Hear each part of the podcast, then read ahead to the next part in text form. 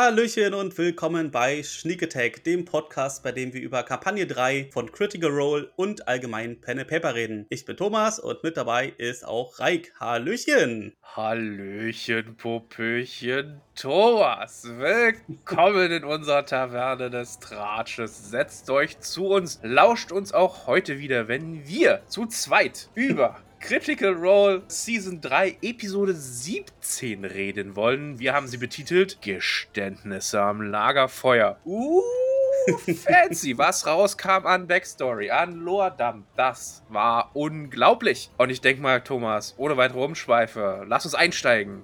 Roll the Intro. Wind raschelt durch die Blätter, Mondlicht funkelt sanft hindurch. Im Schatten blitzt die Klinge auf.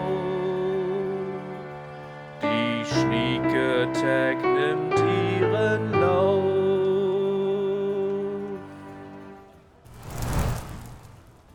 Und willkommen zurück. Ja, du hast es schon gesagt. Lagerfeuer. Warum am Lagerfeuer? D -d -d weil ich recht hatte. Sie verlassen endlich.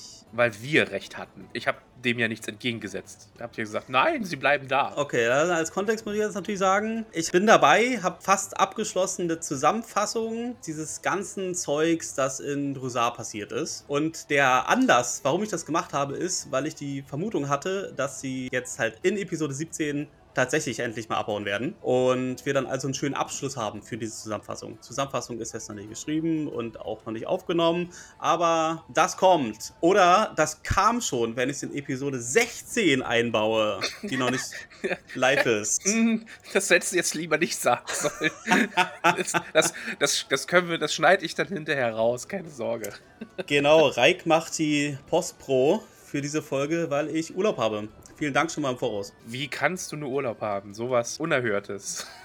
Ich werde mal kurz zusammenfassen, was uns in Episode 17 passiert ist. Begegnet ist oder auch nicht. Ja, ja es ist äh, viel Lore-Dump, klar, aber an sich ist auch eigentlich gar nicht so viel passiert. Wir haben ja da aufgehört, wo Imogen eingeschlafen ist mit dem tollen lilafarbenen Stein in der Hand.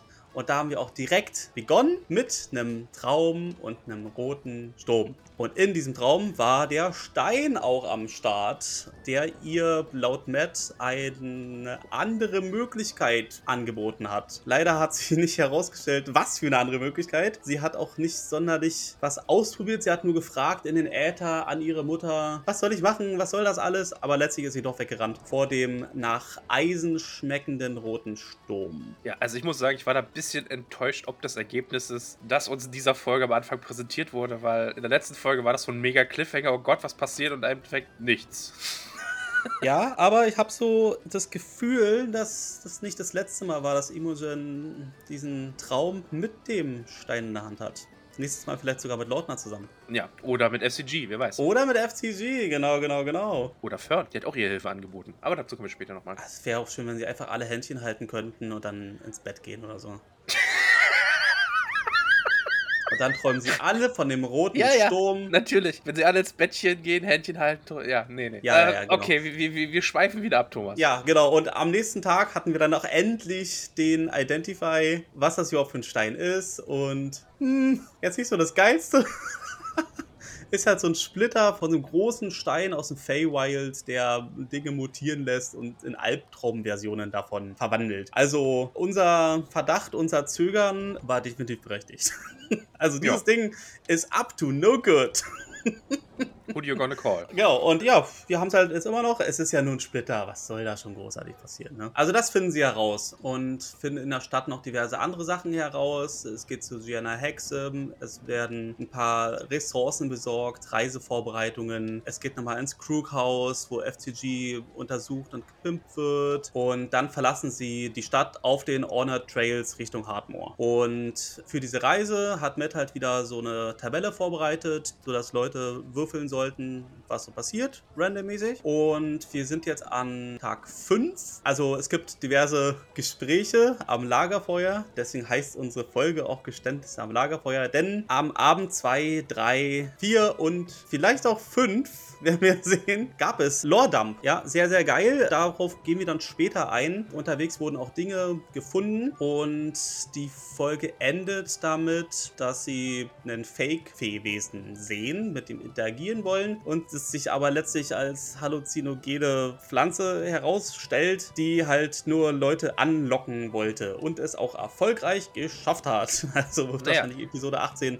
mit einem Kampf beginnen. Also ich würde sagen, die Folge endet wieder mit einem Picard-Meme. Und zwar, Ashton schafft sein Ihr Wisdom Save, Lordner schafft Ihr Wisdom Save. Alles cool und die denken, das will immer noch kommunizieren. Das ist schon auf dem Weg des Rückzuges. Mhm. Und wer verkackt ihren Wisdom Save? Natürlich Fern, zack, bumm, ist sie gehoneypottet, rennt Richtung Wesen und ja, der Kampf beginnt. Ich denke mir, auch Matt im Abschluss hat gesagt, what the fuck, ihr habt das alles geschafft. Ich dachte, okay, na dann halt nicht und geh weg und dann passiert es halt, naja, okay. Sie wollten halt reden. Sie wollten Freunde machen. Ja, aber das war doch schon, naja, okay. Die hatten sich irgendwie zusammengereimt, dass der Wisdom Saving Throw nur dafür ist, dass das Vieh halt seine Gedanken teilen kann. Aber dann würde ich doch keinen Saving Throw machen. Ah, okay.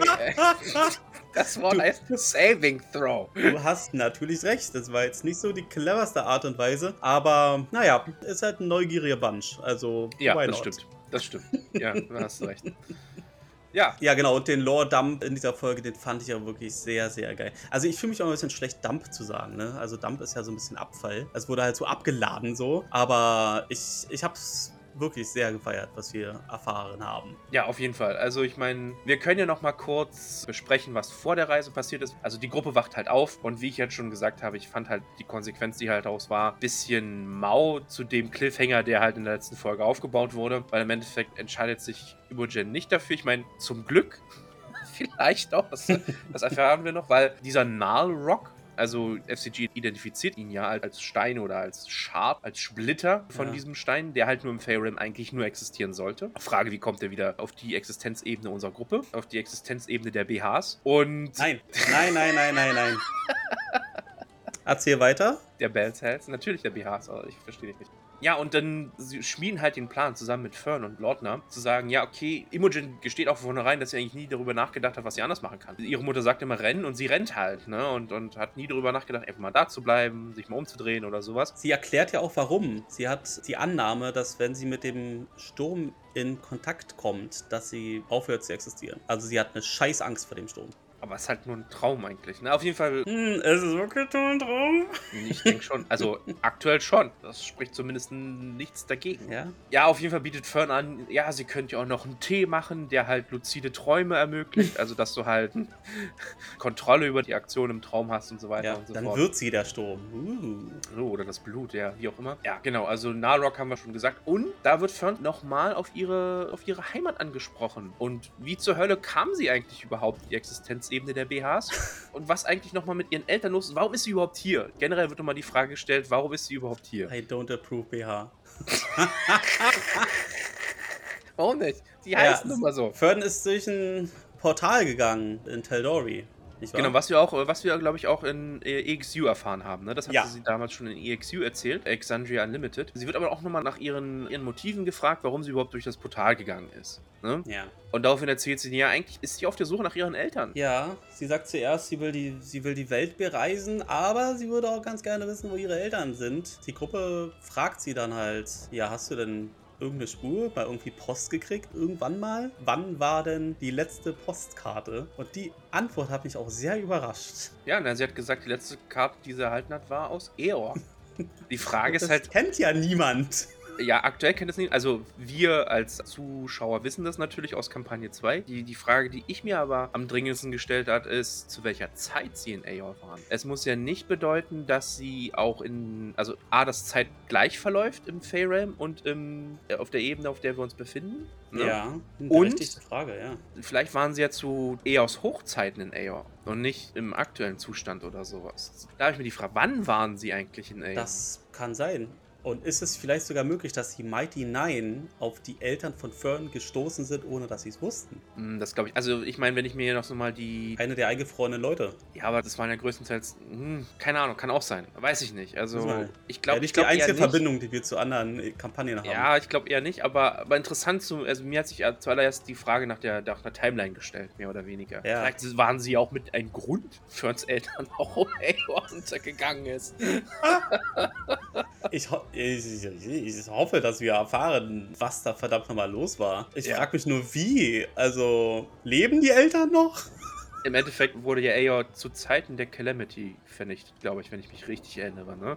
Ich glaube auch, ja. Und das ist ja doch schon Stücke her. Ja. Darf man ja auch nicht vergessen. Aber trotzdem, ich habe mir die Frage so gestellt. Vielleicht, ja, Timeline oder sie waren halt wirklich da.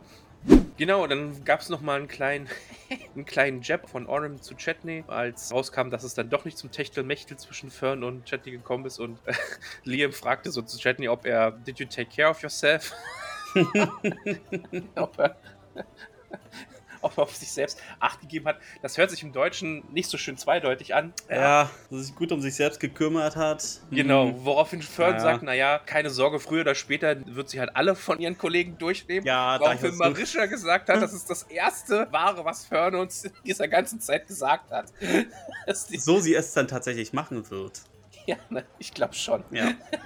ja, aber ich habe beide Sprüche eigentlich echt sehr gefeiert. Ja, Ich musste so lachen, vor allen Dingen, als Marisha dann halt einfach noch draufgesetzt und sie gesagt hat, naja, das ist das erste Mal, dass sie uns die Wahrheit sagt. Als Fern. Ja, und worauf Fern sagt, naja, ich bin halt eine Handvoll, ne? Upsi, hihihi. Durchtriebenes Stück. Ja. Ja, genau, und daraufhin beschließen sie, dass sie dann halt sich nochmal splitten. Und, ach nee, nee, stimmt nicht, sie gehen zu Gianna Hexam. Ja. Und Als ganze Gruppe. als ganze Gruppe richtig. Und da, ja, Ashton stellt halt die Gruppe Gianna vor. Gianna stellt sich der Gruppe vor. Und ich musste, als sie, als sie so die Quest umrissen hat, Ich war sehr überrascht. musste ich so ein bisschen an den Hobbit-Plot-Match denken. Also irgendwie, sie werden halt als Diebe angeheuert, obwohl sie gar keine Diebe sind. So. So ein bisschen musste ich daran Ja. denken. Geht zum Lonely Mountain und klaut das Gold. Geht ins, wie heißt es Moor? Hardmore. Geht zum Hardmoor und brecht in das Museum ein und klaut dort. Was sollten sie klauen? Das habe ich mir gar nicht aufgeschrieben. Sie wissen es noch nicht, das ist ja so die Sache. Sie Ach, richtig, halt, das wird ihnen ja noch erzählt Ja. von dem Typen, dem das gehört. Richtig. Genau, ja. genau, genau. Sienna sagt, ihr sollt dann das äh, zuvor bestimmte Objekt sicherstellen Ja. und ihr werdet vor Ort erfahren von dem Eigentümer, welches Objekt das ist. Und alle so, äh, jetzt? Der weiß, dass wir kommen? Äh, der wartet auf uns? Ja. Also der Typ heißt Evon Hytroga und er ist der Besitzer des Twilight Mirror Museums. ja, und der wartet. Weil weil sie halt diese Wette eingegangen sind. Es geht halt wirklich nur darum, kann sie jemanden schicken, der es vollbringt, dort einzusteigen und ein Objekt rauszuholen. Und sie sind ja auch die zweite Gruppe. Ja, das kommt noch oben drauf. Wir dachten ja, es wäre ein Zeitrennen, ja, also wer zuerst da ist und das da irgendwie rausklaut und so. Aber nein, die zweite Gruppe wartet da halt auch, dass sie endlich mal ankommen und dass sie endlich loslegen können. Ja, dass, dass sie eigentlich noch gegen eine andere Gruppe antreten müssen im Endeffekt. Das Ne? ist alles so Banane, ey, ja. Ja, Aber es gibt Gold als Belohnung dann, hoffentlich. Ja, und wenn sie den Herrn Hytroga noch besonders äh, demütigen Ja. mit ihrem Einbruch, gibt es noch mal was extra oben Dann drauf. gibt es nochmal extra, ja. ja. Ja. Und sie bekommen Reisespesen im Wert von 300 Gold. Das gerade so, oh, welche Überraschung, genau die Summe ist, die sie für Pferde brauchen. Äh, nee, anders. Also, ja, das stimmt. Ja. Jetzt, wo du sagst, fällt es mir auch erst auf. Aber nee, was ich halt geil fand, ist, FCG sagt, hm, können wir diese 300 Gold auch in Form eines Diamanten bekommen? Ja, naja, er, er will dann halt wieder einen Diamant haben, dass falls jemand umfällt, dass er dann Revivify casten kann wahrscheinlich. Aber gar keine dumme Idee. Und Gianna Hexum lässt sich auch drauf ein. Sie lässt dann eine Schatulle holen mit einem kleinen Diamanten. Und ja, die haben jetzt zumindest eine Lebensversicherung. Ja, und ich war total überrascht. Ich dachte mir so, Moment, sind sie jetzt schon Stufe 5? Ist, ist Revivify jetzt tatsächlich schon ein Ding? Und ja, Ja, natürlich. Ja. Sie, sie sind gelevelt. Also, ja. Und FCG hat sich in der Stadt tatsächlich auch noch andere Zauberkomponenten besorgt. absolut. Er, hat Er ja ist jetzt also vorbereitet. Incense und was weiß ich und Blut wollte er noch haben. Und Ja, was Chetney dann gesagt hat, das kann ich dir auch so geben. Und Friedhofserde, wo Ja, dann Lordner meinte, das kann ich dir auch so geben. Ja, ich schüttel mal kurz schüttelt mein Haar. das aus den Haaren, ja. Ja, Ja. sehr, sehr geil. Aber ich finde gut, ja, dass er tatsächlich daran denkt. Oder vielleicht haben auch andere Leute Sam gesagt, ey, du weißt schon, du brauchst ein paar Zauberkomponenten, damit die geilen Zaubersprüche funktionieren so. okay. Na, Ich weiß gar nicht, ob Scannen Komponenten brauchte. Weil ich weiß nicht, wie das mit Baden ist. Meistens klappt irgendwie Ich das ist äh, über, dem, über, den, über das Kombination mit. Instrument oder so. Ja, ja, ja. ja, das genau. ist meistens dann Zauberfokus und so. Ja. Vielleicht brauchen die auch Materialien, weiß nicht so genau. Habe ich auch noch nie gespielt. Aber ja. interessant. Auf jeden Fall beschließt die Gruppe dann, okay, um das alles mal ein bisschen voranzutreiben, teilen wir uns auf. Eine Gruppe updated Lord E in Bezug auf Shade Mother und den Green Seekers. Und da haben sie natürlich die beiden besten Kandidatinnen dafür ausgewählt. Oh, ich würde mir so wünschen, dass Fern und Lordner einfach mal den ganzen Plot bis jetzt. Lord E erklären. Alle, alle 17 Folgen, nur die beiden. Also sie gehen halt zu Lord E und sagen, so, du wirst nicht glauben, was ist passiert. und dann kennst du die Szene aus Ant-Man, wo Luis immer diese Geschichte nacherzählt, dann hast du diese Hintergrundmusik. Und dann sagt der eine Typ zu dem anderen Typ, Alter, was ist denn das? Und so stelle ich mir das im Endeffekt vor, weil im Endeffekt haben sie auch nichts anderes gemacht. Du wirst nicht glauben, was passiert ist. Und dann im Hintergrund. Und dann erzählen sie diesen Plot aus der Sicht von Fern und Lord. Eine unwichtige Information nach der anderen. Richtig, bevor sie dann ganz zum Schluss sagen, ach ja, übrigens, die Green Seekers arbeiten mit der Mistress Shoshandre zusammen. Das war die wichtigste. Und wir haben die. Shade Mother gesehen, sie ist 60 Fuß groß, Ja, lang. Das ist die wichtigste Information, die es überhaupt gab. Ah, okay. Schön, dass auch jemand weiteres aus der politischen Klasse für das Gute kämpft und das werde ich mir mal genauer betrachten. So Ja. im Kontext sagt es dann Lord E. Potenzielle Verbündete. Ja. Potenzielle Verbündete, worauf er sich dann konzentrieren will, während die Gruppe halt im Hardmore ist oder auf dem Weg zum Hardmore ist, ne? ja. Und vielleicht kommen wir zu einer weiteren Verbündeten zurück, wenn die BHs sich entscheiden, zurückzukommen. Du meinst, wenn Bells Hells sich dazu entschließen, zurückzukommen? Absolut. Es gibt noch ein paar Kekse, die ganz gut sind. Sie haben auch klargestellt, dass Miss Seshadri Armand Trashy hasst. Genau. Das ist sie einfach nur so eine potenzielle Verbündete, sondern sie hat wirklich starke Abneigungen gegen diesen Typen. Obwohl sie das halt auch nur vom Hören sagen von den Green Seekers haben, ne? Ja, ich glaube schon, dass die Menschen lesen können. Ja, passt schon. Genau. Dann haben wir halt noch, wie du schon richtig gesagt hast, ein Upgrade. Wir haben ja noch Ja. vom letzten Abend oder vom letzten Tag FCGs Glitches und die Gruppe sagt, na, vielleicht sollten wir das doch nochmal genauer untersuchen. Lasst uns mal zu Milo gehen. Der hat äh, ihn ja schon beim letzten Mal so ein bisschen untersucht und mal gucken, was er da so feststellen kann. Und die Gruppe, die sich auf den Weg zu Milo macht, sind Ashton, FCG natürlich und Orim. Und ja, FCG wird untersucht und was dabei herauskommt, ist, dass FCG Pent-Up Energies hat. Angestaute Energie, genau. Angestaute Energien. Mhm. Ähm. Und natürlich fragt FCG sofort, okay, scheiße, was muss ich jetzt machen? Muss ich jetzt mit jemandem Sex haben, dass ich die Energie habe? Ach so, was ich noch vergessen habe, als sich Lordner und Fern von Lord E verabschieden, sagt Fern so noch schon, we love you. ja, ja, ja, das war auch so ein... Und Travis sagt daraufhin in einem Zug, now Asteros has to go. in der Stimme von Chetney. Ja, also auf jeden Fall mussten sie auch lachen, weil wenn du das halt mit jemandem halt am geliebten Menschen am Telefon, mit dem, dem du sagst, ja, ich dich auch eine Tschüss und dann sagt er einfach so aus, genial, aus Reflex sagt, dass du sagst, hat sie das Ja, halt einfach gesagt, ne?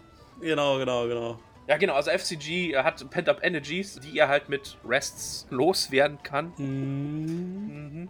Kommt das vielleicht von den zwei Punkten? Weiß ich nicht. Ich glaube, keine Ahnung, vielleicht ist es auch einfach nur eine Art und Weise, das Canonical zu erklären, wie FCGs Biologie oder Maschinerie funktioniert, ne? Ja. Auf jeden Fall untersucht Milo FCG noch weiterhin und stellt fest, dass, naja, irgend so ein Gelenk funktioniert nicht richtig und ich habe hier was und Yeah. Macht da irgendeine Masse aus Öl, Putty oder wie auch immer raus und schmiert äh, FCG damit ein und was kann er damit machen? Er kann jetzt schneller seine Aufsätze ändern. Seinen Extremitätenwechsel schneller vollführen als Teil seiner Aktion, ne? Genau, also den Haken, was ist ein Klammerhaken? Nee, ein, wa- wa- was ist das für ein Wort? Enterhaken? Nein. Ja, sein Greifarm. Genau, der Greifarm, den muss er jetzt nicht erstmal vorbereiten, sondern den kann er direkt On the fly wechseln. on the fly, muss er irgendwo raufdrücken und dann wechselt das zwischen Greifarm und Sägeblatt. Richtig, einfach so situativ kann er das jetzt entscheiden und muss dafür nicht eine Aktion verballern oder Ja, sowas. also für die Action-Ökonomie so, schon ziemlich geil. Auf jeden Fall. Auf zu den Stallungen. Na, Ashton sagt noch, verabschiedet sich noch, passt auf meine Sachen auf. Ich bin mal für ein paar Tage außer Haus und gibt noch eine kleine motivierende Rede für ihre Kollegin, die Annie? ja Ja, die halt ins Theater will und sagt, es ist nicht immer Talent, sondern es ist auch Tenacity. Und sie hat Tenacity. Was eigentlich so ein Backhanded-Argument ist. so ein bisschen. Ne? Eine oder halbe Beleidigung, man ja. weiß nicht so ganz, wie es gemeint war. Aber ich, ich glaube, er meinte, er, er meinte sie das gut, ja, aber trotzdem, wenn man so länger drüber nachdenkt, denke ich, hm, war es jetzt wirklich ein Kompliment oder hm, naja. ich frage mich, ob Milo das dann wirklich weiterleitet. Ich weiß es auch nicht. Ja. Und hast du mitgekriegt, dass Milo diese Reparatur und diese Pimp-Kosten auch hat angeschrieben hat? Ja. Also es wird dann irgendwann eine Rechnung ergeben an Ashton für all die Services, die Milo im Laufe der Jahre gemacht hat. Und ich bin sehr gespannt, wie hoch die dann sein wird. Oder es wird eine Quest von Milo geben. Tut das für mich. Ja, oder rettet Milo. Weiß ich auch nicht. Ja, ich mag ja. Milo. Geiler Charakter. Ja, cooler Typ, auf jeden Fall. Genau, Stallung hast du schon erwähnt. Ich glaube, so viel ist eigentlich nicht passiert. Chatney und Imogen sind sich nicht so grün miteinander. Also als Chatney dann sagt, dass er schon auch Pferd ist, ja. Ja. Spätestens da war dann für Imogen klar, okay, wir werden nicht wirklich Freunde. also wir sind noch nicht beste Freunde, sagen wir es mal so. Nee. Und später, also wir kriegen dann halt fünf Pferde und die werden natürlich auch alle benannt, ja. Und wie nennt Shatney sein Pferd? Lunch, Lunch nennt er es, ne? Lunch. Lunch, ja. Das ist so mies, Alter. Ja. Aber in dieser Situation hat halt Chatney auch Imogen erklärt, was das mit diesem Eisengeruch im Traum war. Dass es halt Blutgeruch sein könnte. Und er erklärt ihr sein Tattoo. Respect the Alpha Tattoo kommt in den Stallungen vor. Ja, das erste das Mal. Erklärt er noch nicht, was es ist. Da sieht sie nur, dass da ein Tattoo ist. Was es genau damit aussieht, erfahren wir erst am Abend 4. Naja, ja, okay. Ja, aber äh, bei dieser Situation, bei den Stallungen, reden sie halt auch darüber, dass der Traum. Du meinst, das Tattoo, was an Abend 4 wichtig ist, ist das Tattoo von Orem? Das war bei Abend 4. Richtig. Das Respect the Alpha Tattoo kommt ja von Chetneys, also er sagt, es heißt Respect the Alpha, woraufhin Matt in einem kleinen TED-Talk ausbricht. und über Alpha-Mentalität schwadroniert, dass das eigentlich totaler Bullshit ist und mehrfach widerlegt worden, ja. Richtig in Realität nichts zu tun hat, woraufhin Travis die ganze Zeit durchschmunzelt, weil er genau weiß, dass er Matt damit triggern kann. Und übrigens hat der Chat ihn da auch richtig gefeiert. Also das ging fünf Minuten lang nur eine hoch auf Matt Mercer, der das hier ein für alle Male klarstellt, was für ein Bullshit dieses Alpha-Tiergehabe ist. Aber ich finde auch interessant, dass Travis oder Chat ihn damit spielt ne? und, und ihn wirklich damit so hart triggern kann, muss ich auch wie, wie mit BH. Ja, damit... mein Plot wurde entdeckt. Ich habe nichts gegen BHs, aber wenn BH nur die Abkürzung für Bells Hells ist, dann finde ich schon ein bisschen irreführend. So, wir haben noch andere Pferdenamen übrigens. Wir haben noch Sir Floppers, Rabbit, Escargot und Hart. Escargot. Escargot, ja. Und das ist alles dafür wichtig, um dann halt noch trauriger zu sein, wenn die Pferde dann gestorben sein werden. Nein, nein, Ashton hat, hat glaube ich, äh, sein ihr Pferd One Way genannt, oder? Zuerst ja, dann haben sie ja festgestellt, Moment, wir haben mehr Pferdenamen als Pferde. Wir müssen jetzt hier ein bisschen was zusammenlegen. Wir haben sechs Namen verteilt für fünf Pferde. genau.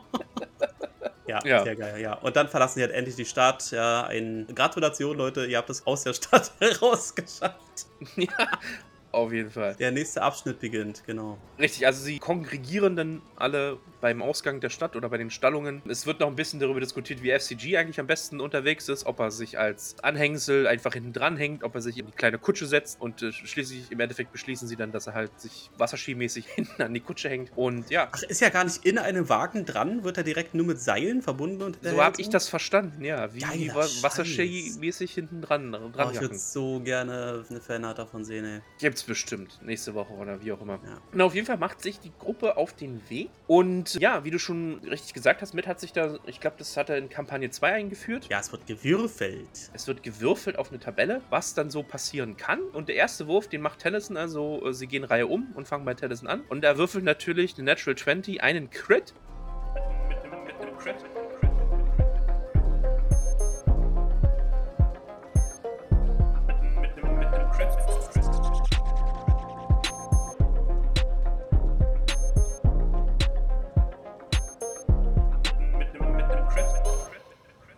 Und muss danach halt noch ein D6 würfeln, um festzustellen, was da genau jetzt bei dem Crit passiert. Wobei man auch sagen muss, dass, glaube ich, nicht bei jedem Wurf irgendwas passiert. Ne? Also er hat nur bestimmte Zahlen, da passiert irgendwas. Ja. Mit dem D6 wird halt auch ausgewürfelt, wie, wie schlimm das ist, was da passiert. In welchem Schwierigkeitsgrad oder Schweregrad. Ja, aber wie viel Arbeit das sein muss, ne, das alles vorzubereiten. Auf jeden Fall. Also wenn ich da so an meine Sessions denke, ich überlege mir halt, hm, wem oder was könnten sie unterwegs begegnen? Okay, ich mache das und das. So. Und er sagt halt, hm, okay, ich habe einen 20-seitigen Würfel, dann mache ich halt verschiedene Bereiche, ne, verschiedene Events und dann halt noch Details zu diesen Events. Setze mich also mehrere Stunden hin, nur um per Zufall dann zu haben, was passiert. Ja, Respekt, aber man Ja. muss auch sagen, er wird ja dafür bezahlt. Er wird ja dafür bezahlt. Das ist ja, sein ja, das Job. Damit vergessen. beschäftigt er sich halt Tag ein, Tag aus. Ist jetzt nicht so hier, dass wir das am Wochenende oder zwischendurch nach der, nach dem Feierabend mal kurz machen, sondern, also, wir dürfen ja nicht vergessen, das sind Profis. Ach, was für ein toller Job das sein muss. Die spielen D&D professionell. Das ist deren Hauptjob. Ja. So fantastisch das auch klingt, aber das ist deren Hauptjob. Und, ja, vielleicht nicht deren Hauptjob, aber ich meine, sie haben ja noch Positionen in ihrer Firma. Wobei ich mich immer gewundert habe, Sie haben auch noch Voice-Over-Recordings. richtig, aber diese Voice-Over sind mittlerweile eher ihr Nebenjob als alles andere, würde ich sagen. Und sie sind jetzt ja auch ein bisschen flexibler, jetzt wo sie pre-recorden. Das stimmt. Wobei ich auch mich immer gewundert habe, also ich weiß, dass Travis ist CEO, ne? Ja. Marisha ist Creative Director. Creative Director, Matt ist Operation Officer oder sowas. Ich habe keine Ahnung. Ich habe mir nur die beiden. Was ist denn der Rest? Also Liam macht diese ganze Artgeschichte, Laura ist für den Shop zuständig und äh, Ashley kümmert sich um die Foundation. Foundations und die Charities. Was macht eigentlich Tennison und was macht Sam? Frag ihn auf Twitter doch einfach. Du hast ja seinen Handle. Frag auf Twitter, Tennyson, was machst du eigentlich für Critical Role? Was ist eigentlich deine Aufgabe in der was, Firma hier? was machst du eigentlich? Also spielen, ja klar, ihr alle spielt, aber was machst du denn sonst noch? Ja, genau. Oder vielleicht wisst ihr das ja. Sagt uns Bescheid. Vielleicht habt ihr euch diese Frage auch schon immer gestellt und ihr könnt ihn fragen. Weil ich habe keinen Twitter-Account. Doch, wir haben einen Schnicketeck-Account. Wir haben einen glaub ich, Sneakertech Twitter-Account, ja? Vielleicht mache ich das über den offiziellen Schnicketeck-Account. Okay. Ja, why not? Auch negative Publicity ist Publicity. Ja, da spricht unser Marketing-Director hier wieder heraus. hm. Ja, also im Endeffekt, was passiert? Er würfelt halt eine 20 für ob was passiert und eine 1 für was passiert. Und was passiert genau? Ein Monsterhase springt aus dem Dickicht heraus und springt der Gruppe davon mit irgendwas im Maul. Und Orem wie eine Katze ist getriggert und sagt: Eichhörnchen hinterher. Ja, da gibt es halt noch eine kleine, also er muss halt würfeln, ob, ob er das einholt und dann muss er nochmal schleichen und so weiter und so fort. Auf jeden Fall, long and short of it, er schafft es halt diesen, ja, dieses etwas, diesen Stein aus dem Maul des Hasen zu befreien und bringt ihn zurück zur Gruppe. Und also jetzt würde ich sagen, the plot thickens aber richtig fett, weil FCG identifiziert den Scheiß und was ist das? Das ist eine weitere Chart aus dem Fey-Realm. Ja, und ein Zauberfokus. Richtig, ein Zauberfokus für den Sorcerer. Und dann Imogen kreuzt sich den. bekommt Sam erst mit, warte mal, hä? Ja, ja, stimmt. äh, Laura und Marisha sind Sorcerer? Ja, er ging halt die ganze Zeit davon aus, dass Imogen irgendeine Homebrew-Klasse ist. Er hat Ja, bis, genau. bis jetzt nicht gerafft, was ihre Klasse ist. What the fuck? Wir sind bei Episode 17. Informierst du dich dann gar nicht? Wahrscheinlich nicht. Leutnant, du bist auch Sorcerer? Sitzt direkt neben ihm. Er Ja, sieht ja. wahrscheinlich ihr Charakterblatt. Ja, hat, war, ja, hm. Dass sie Sorcery Points ausgibt. Vielleicht auch. Dass sie das auch ständig sagt, ne? I spend my sorcery points für Mm. irgendwas. Oh ja. Mann, Sam. Ja. Aber Sam ist ja auch sehr busy mit den ganzen Werbeblocks schreiben. Ach, das ist wahrscheinlich Sams Aufgabe. Werbung. Public Relations. Wahrscheinlich. Ist ja auch egal. Oh Gott. Hast du die Bloopers gesehen? Ja, ja. Ja, ich musste auch so feiern, als Sam hier diese Twitch-Werbung, wo er den Footballspieler spielt, vor dem Greenscreen. Sieben Jahre Critical Role, Leute übrigens, ne? Ja, das haben wir gar nicht erwähnt, ne? Lol. Jetzt haben wir es erwähnt. Ja, das war die Mittendrin. Jubiläumsfolge, sieben Jahre.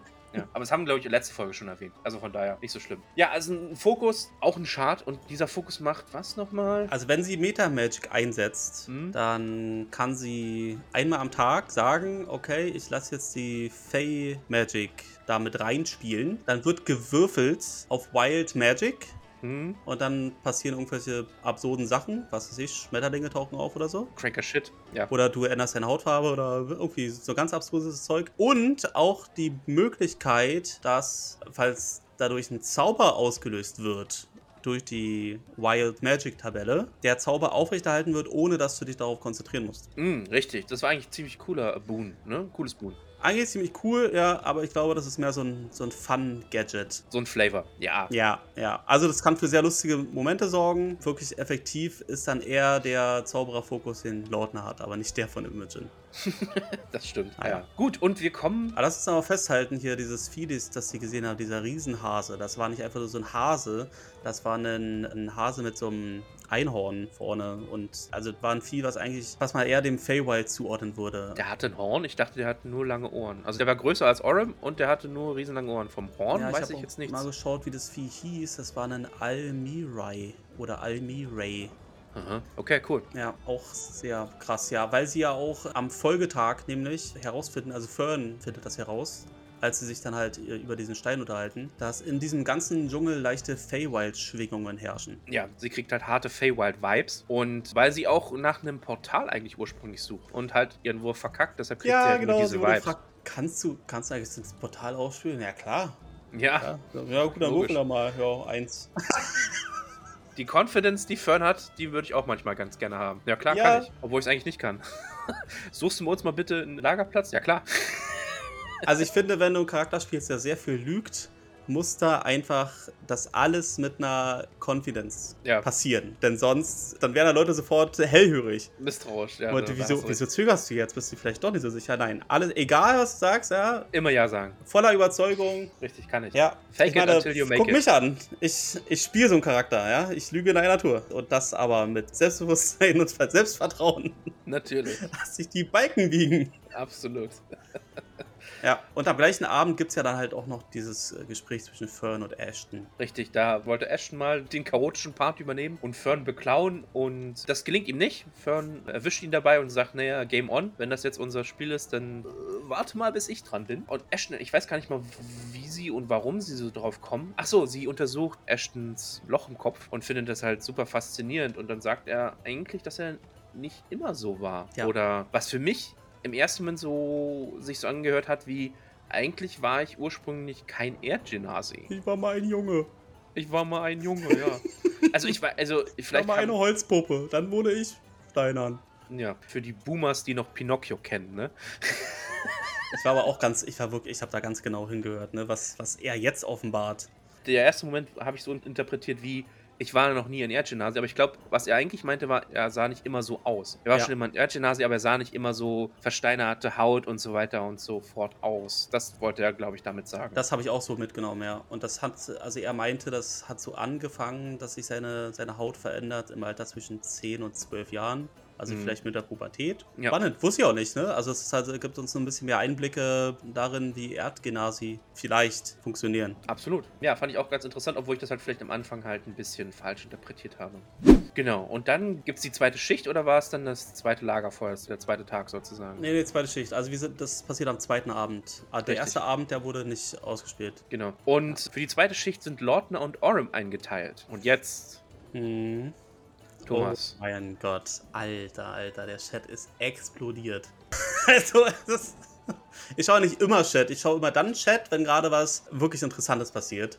Und da bin ich ja aus dem Lesen gar nicht mehr rausgekommen. Also, als uns dann erzählt wurde von Lordner, dass sie eine derjenigen war, die da am Sonnenbaum in Whitestone hingen. Was ja eine der Schlüsselszenen aus diesem Arc von Campania 1 war, die Mhm. sogar in The Legend of Vox Machina dargestellt wurde. Hm. Ja, da ist wirklich den Leuten die Kinder darunter geklappt. Und Tellison fand das auch sehr schön. Also, Der ist auch, der hat, ich glaube, fünf Minuten später hat er noch genau, der hat das Herzchen zu Marisha gezeigt und gesagt, geile Backstory. sehr, sehr geil. Ganz ehrlich, ich habe auch so ein bisschen sowas schon vermutet und sie hat es auch super cool erzählt. Und das krasseste fand ich nicht den Reveal. Ja, sie gehörte halt zu, zu dieser Gruppe, die halt da gehängt wurden. Und ja, sie, sie sollte halt weg sein, weil ihre Ohren wurden da noch angespitzt. Deshalb trägt sie auch immer diese Elfenohrringe, die halt golden da oben zulaufen. Am krassesten fand ich eigentlich, was sie auf Orms Frage antwortet, weil Orm fragte noch London, warum sie halt immer so, so fröhlich ist und so eine Happy-Go-Lucky-Attitüde hat. Und dann sagt sie eigentlich, naja, das Schlimmste, was mir passieren kann, ist mir eigentlich schon passiert. Ich bin gestorben und zwar auf eine sehr, sehr grausame Art und Weise. Ich habe das hinter mir, ich weiß, wie das ist. Und Ja. was kann mir denn noch Schlimmeres passieren im Endeffekt? Und das fand ich. Boom, das hat mich so ein bisschen so, hm, Das war sehr eigentlich stark. super traurig, ne? aber auch, ja, auf der anderen Seite auch extrem nachvollziehbar, weil wenn dir das Schlimmste schon passieren könnte, dann hast du ja kaum Angst vor irgendwas anderes, ne? Ja. Und das zieht dich halt nicht runter oder sowas, weil du sagst, das, das habe ich schon erlebt, das ist schon hinter mir. Was kann denn da noch Schlimmeres passieren? Und deshalb bin ich halt so, ja, und lass uns Freunde sein und, und das Detriment für sie ist halt, dass sie halt so, so aussieht, wie sie aussieht im Endeffekt. Ne? Und dass sie eigentlich niemandem was Böses will, aber Leute immer aufgrund ihres Aussehens von ihr abgeschreckt sind. Aber eigentlich ist sie halt eine super nette Persönlichkeit und eine super traurige, ja, tragische Figur im Endeffekt, wofür sie auch nichts kann. Und das Schlimmste ist ja eigentlich noch, ihr Mörder oder die Person, die ihr das angetan hat, lebt in ihrem Kopf als Patron. Ja. Das ist ja noch viel, viel krasser eigentlich. Das denke ich mir so, pff, Der, der Feind in meinem Körper. ja, ne, oder der Feind in meinem Kopf oder sowas, ne. Also da habe ich auch so ein, zwei Mal geschluckt und gedacht, ach krass, cranker Shit eigentlich.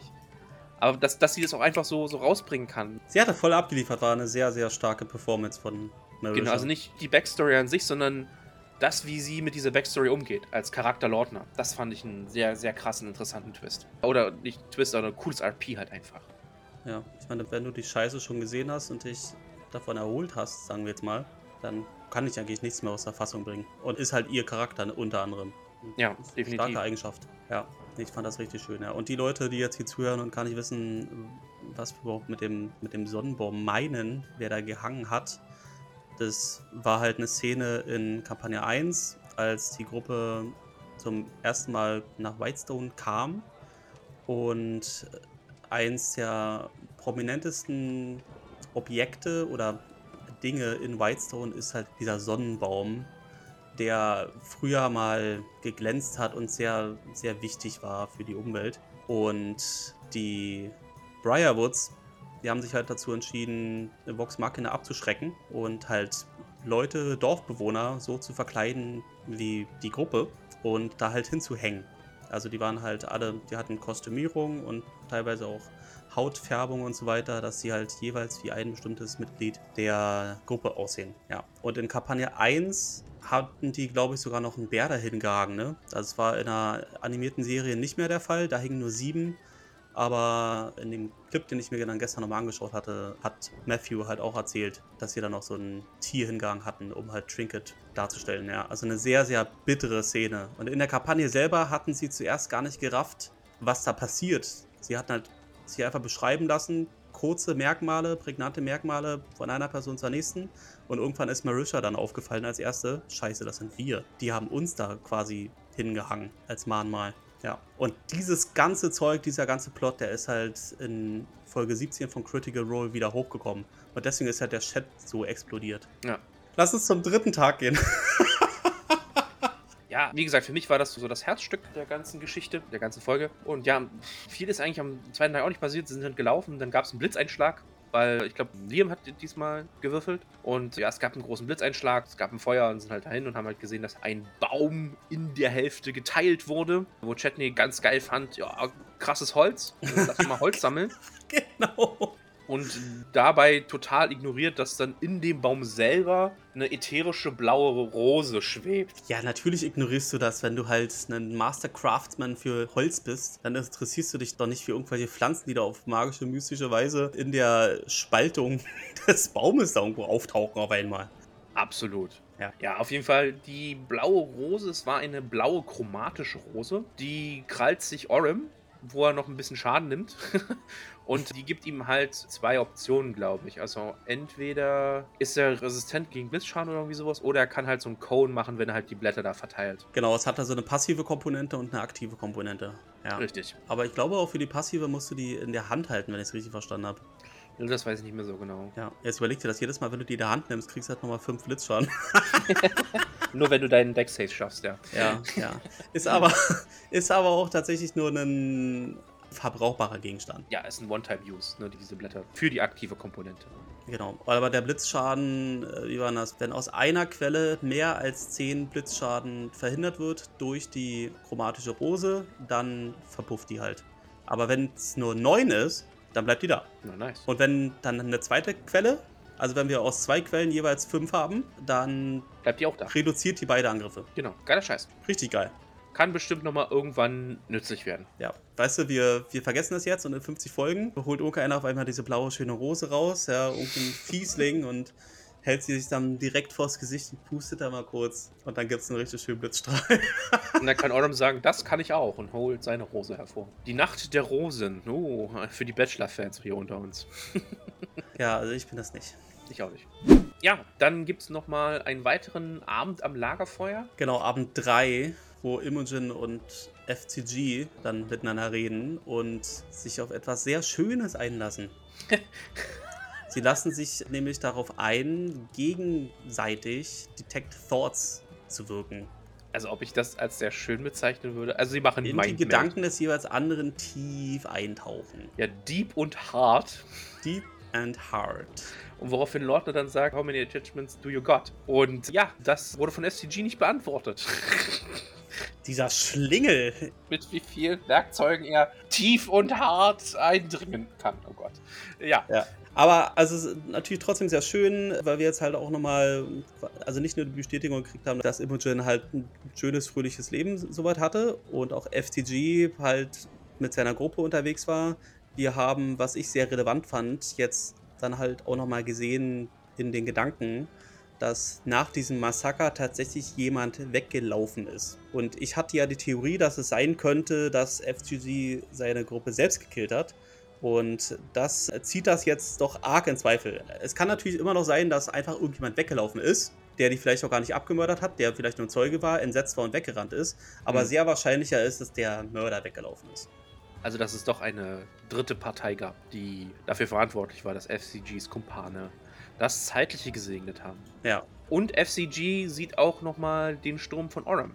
Also. Von Imogen. Äh. Ich frage mich, was der Sturm von Oram ist. ja, das ist der Klingensturm, was weiß ich.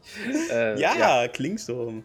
Ja, stimmt, sehr geil. Also FCG ist jetzt damit die zweite Person, die tatsächlich hautnah erlebt hat, wie das mit dem roten Sturm ist. Genau. Ja, auch noch eine coole kleine Sache. Und die beschließen halt vielleicht da in Zukunft dann das nochmal zu probieren, ja. um da vielleicht auch nochmal Erkenntnisse draus zu ziehen. Es gab ja tatsächlich auch einen Würfelwurf. Der auch relativ schlecht war, glaube ich. Ne? Also der war der, ja elf oder so. Ja. ja. Oder irgendwo in der Mitte waren beide. Beide haben, glaube ich, elf gewürfelt oder sowas. Ja. Und das zeigt uns halt, dass es die Wahrscheinlichkeit gab, dass da irgendein Erfolg, irgendein Fortschritt möglich ist. Und wenn sie das dann halt öfter machen, und dann jedes Mal würfeln, vielleicht auch mit einem leichteren Schwierigkeitsgrad, dann gibt es vielleicht nochmal zwei Punkte. Absolut. Genau, dann gibt es der nächste Tag, wo halt geritten wird, da ist glaube ich nichts viel passiert. Tagsüber ist nicht so viel los, nee. Aber abends genau, dann halt. Sie haben halt Meilen gemacht und dann gibt es nochmal die vorletzte Szene, die ich mir noch aufgeschrieben habe, am Lagerfeuer, war zwischen Orem und Chetney. Ja. Und da kriegen wir halt auch nochmal ein bisschen Orem-Backstory, ein bisschen Orem-Lore, weil Chetney fragt ihn halt auch nach seinem Tattoo. Ein Mond. Seinem Mond-Tattoo. Und Orem sagt, dass dieses Tattoo ihn an seinen Ehemann erinnern soll. Mhm. Sein Name ding, ding, ding. war Will, war ein Halbelf und der ist bei diesem Angriff dieser mysteriösen Assassinen, die sich da in Matsch verwandeln, gestorben. Ja er sagt zwar, es ist nicht der Hauptgrund, weil der Hauptgrund ist natürlich seine Pflicht gegenüber den Airshari, aber seien wir mal ehrlich. Es ist auch eine Rache-Mission. Du hattest es ja, ich glaube, du hast dir Nostradamus verdient dafür, Du hattest ja gesagt, das ist sehr wahrscheinlich eine Rache-Story und. Give it to me, baby, give it to me, er baby. Hat, er, hat es, er hat es zugegeben, dass es halt auch um Rache geht. Ja, also er hat es jetzt nicht explizit gesagt. Rache, er wollte zumindest rauskriegen, wer das war und warum das war. Ja, er ist wirklich sehr, sehr, sehr persönlich. Das, ja, persönlicher kann es eigentlich nicht. Persönlicher kann es eigentlich nicht gehen, wenn es sein Ehepartner ist. Ja, genau.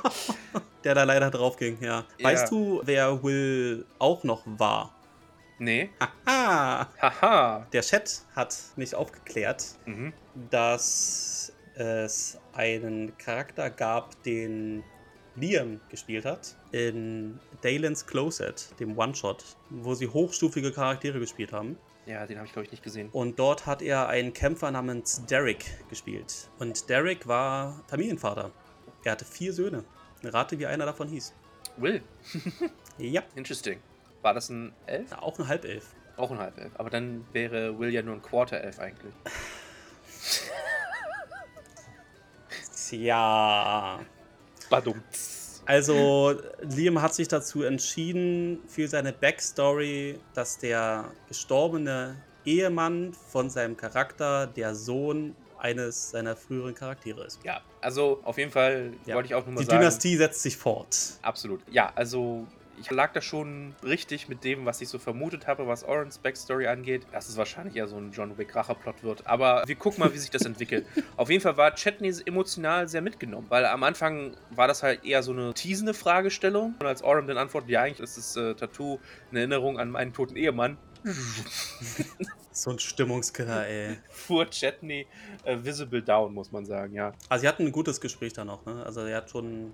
Er hat gut genau. zugehört, konnte halt auch zeigen, dass er Verständnis hat, dass er auch schon in seinem langen Leben Leute hat gehen sehen. Hm. Ja, gute Szene auch, ja. Ja, fand ich auch. Also. Habe ich jetzt eigentlich auch Bock, Dalens Closet nochmal zu sehen, ne? um den Vater von seinem Ehemann ja. in Aktion zu sehen. Ich hatte mir den schon mal angeschaut, aber ist schon ein bisschen her. Hast du jetzt Zeit, kannst du ja machen. Ich glaube nicht, dass ich am Atlantikstrand die Critical Role anschauen werde. Wer weiß, wer weiß. Sag niemals nie.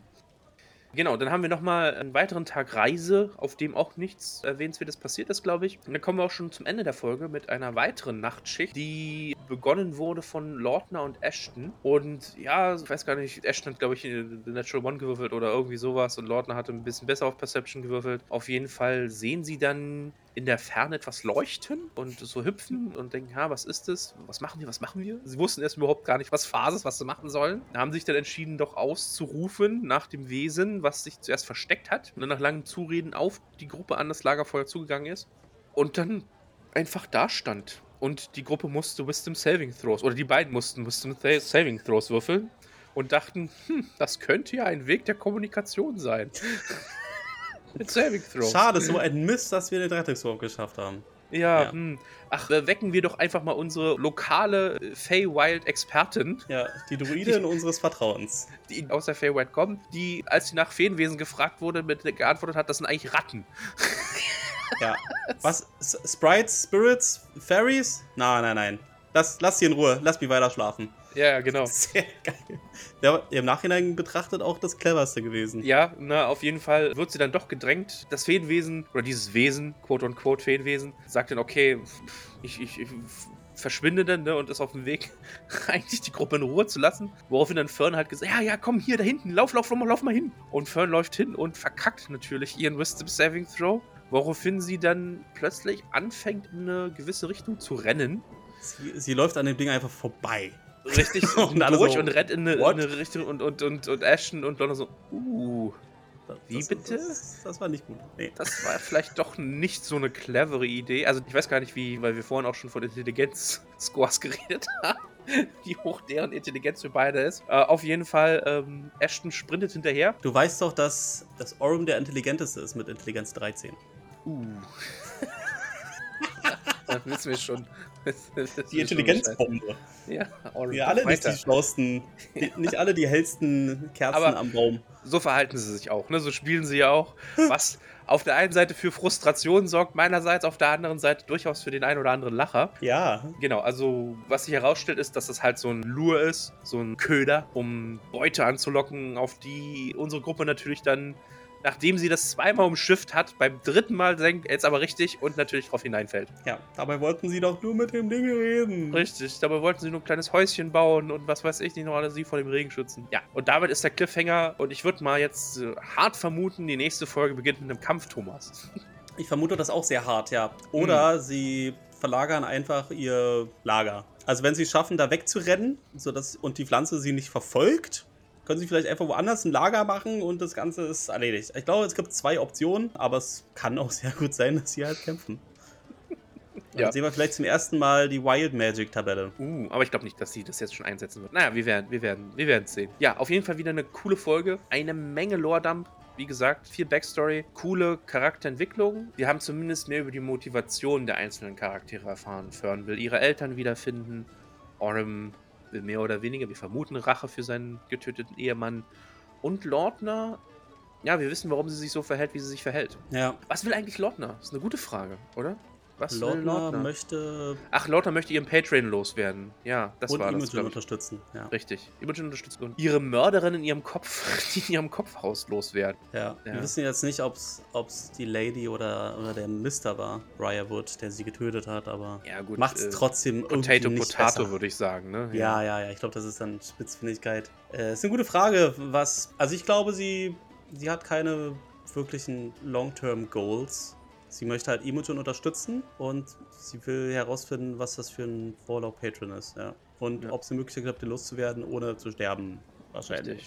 Ja. Oder Obwohl das auch eigentlich ein Long-Term-Goal ist. Also einen Warlock loszuwerden. genau, Warlock ein Patron loszuwerden, ist, glaube ich, ihr Langzeitziel. Sich vielleicht endgültig von diesen, ja doch, grausamen und tragischen Ereignissen in ihrem Leben endgültig zu befreien. Ja. Ja. ja. Ich bin gespannt, wann und ob Orem das mit den anderen teilt. Na, Fern und Dorian wussten es ja schon. Fern weiß es. Nee, ich meine das mit Lautner. Also, dass sie da am. Ach so, Sonnenbaum Orem das, äh, Genau. Frage ist, ob Imogen das weiß. Also, Laura hat es so ausgespielt, dass sie es nicht wusste. Also, sie schien überrascht zu sein an dem Tisch. Aber ich kann mir auch sehr gut vorstellen, dass Marisha Laura vorher gefragt hat, ob sie der Vex-Proxy sein darf, der da am Sonnenbaum hing. Hm. Am geilsten ist natürlich, wenn die Leute halt wirklich überrascht werden und sie es nicht wussten. Das stimmt. Ja. Dann ist halt die, die Überraschung am Tisch auch am größten. Ja. Also wie gesagt, fand ich auch ein cooler Palette-Cleanser zu der langen Kampffolge von letzter Folge, dass wir wieder mehr AP haben, mehr Lore, mehr, mehr Hintergrundwissen über die Charaktere. Ja, und das zeigt halt auch, ne, dass das motiviert halt auch Leute, wenn ihr Reisen macht in eurer Rollenspielgruppe. Rennt da nicht hin zum nächsten Ziel, sondern sprecht mit den Leuten, die mit euch reisen. Ihr könntet überrascht werden, was sie sonst noch so zu sagen haben und warum sie eigentlich da sind. Und äh, ja, neue Facetten von den Spielercharakteren zu entdecken. Definitiv. Ja, Leute, ich glaube, das war's für Episode 17 Geständnisse am Lagerfeuer. Klang vielleicht dramatischer, als es im Endeffekt war, aber das muss ja auch nichts Schlimmes sein. Dramatik. Dramatik. Mir hat es sehr gefallen. Danke, Thomas, wieder. Das war sehr schön. Ich hoffe, euch hat es auch gefallen. Ja, schaut auch das nächste Mal vorbei, wenn wir wieder über Critical Role reden wollen. Hoffentlich in einer Woche. Schauen wir mal, wie Thomas das mit seinem Urlaub hinkriegt. Wenn nicht, kriegt ihr vielleicht zwei Folgen hintereinander. Schauen wir mal. Das, das wissen wir alles noch nicht so. Das, Ja, äh, ich komme am Samstag wieder, aber wir werden einfach sehen. das kriegen wir on the fly raus. Chance ist groß, dass ich die Folge nicht gesehen habe, aber mal schauen. Ja, wenn nicht, dann verzeiht uns, wenn, wenn, es. Ja. wenn es eine kleine Pause gibt. Genau. Ähm, Urlaub Die ist. Woche danach ist ja auch das äh, EXU doppelt. Richtig. Richtig. Also keine reguläre Critical Role Folge. Also wir haben ein bisschen Zeit, bevor dann die nächste reguläre Absolut. Episode ist. Vielen Dank fürs Zuhören und mögen euch die Würfel gewogen sein. Macht's gut. Ciao, ciao. Tschüss Leute, bis zum nächsten Mal.